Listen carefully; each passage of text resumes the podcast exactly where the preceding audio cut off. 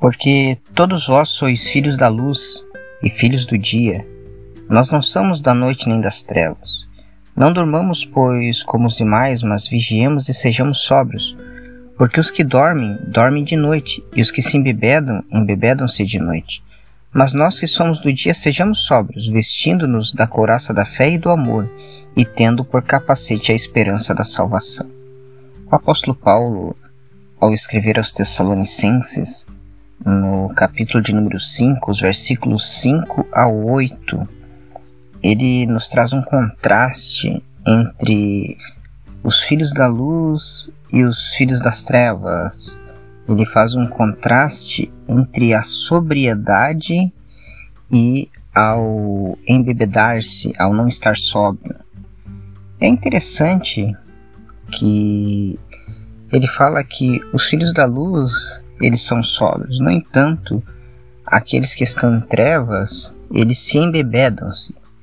É, Paulo aqui usa uma figura de linguagem para se referir ao pecado dizendo que o pecado muitas das vezes ele pode deixar o homem anestesiado, pode deixar o homem como se estivesse bêbado. O pecado ele pode até trazer uma sensação de alívio, de relaxamento, de satisfação pessoal. No entanto, ele também vai trazer as suas consequências. Dito isso, eu posso enumerar aqui várias coisas que podem trazer consequências ao homem.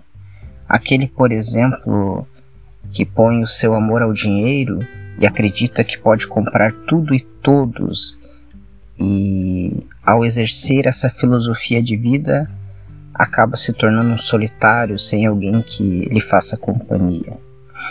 Eu posso dar exemplos de pessoas que colocam seus prazeres acima de seus relacionamentos, acima até mesmo do seu bem-estar e procuram satisfação sexual de muitas e muitas formas diversificadas. E de repente, quando vem a consequência, muitas das vezes perde a família, perde o respeito diante da sociedade e tantas outras coisas ruins que podem acontecer.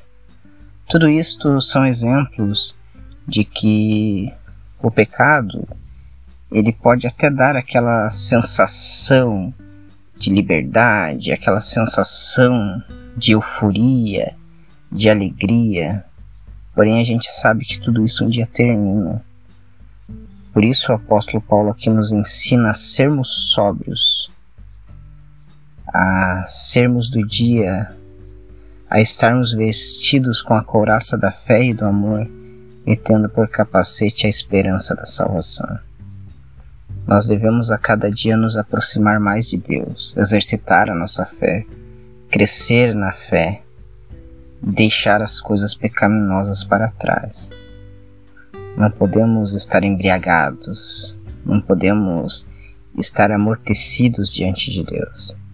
Precisamos ter consciência daquilo que estamos fazendo e por que estamos fazendo. Que o Senhor nos guarde nesse dia. Que o Senhor nos afaste dos pecados. Que o Senhor nos livre de ter a nossa mente entorpecida a ponto de não vermos as consequências de nossos atos. E que o Senhor nos abençoe. Que o Senhor sempre nos encha de fé, de amor e de esperança. Em nome de Jesus.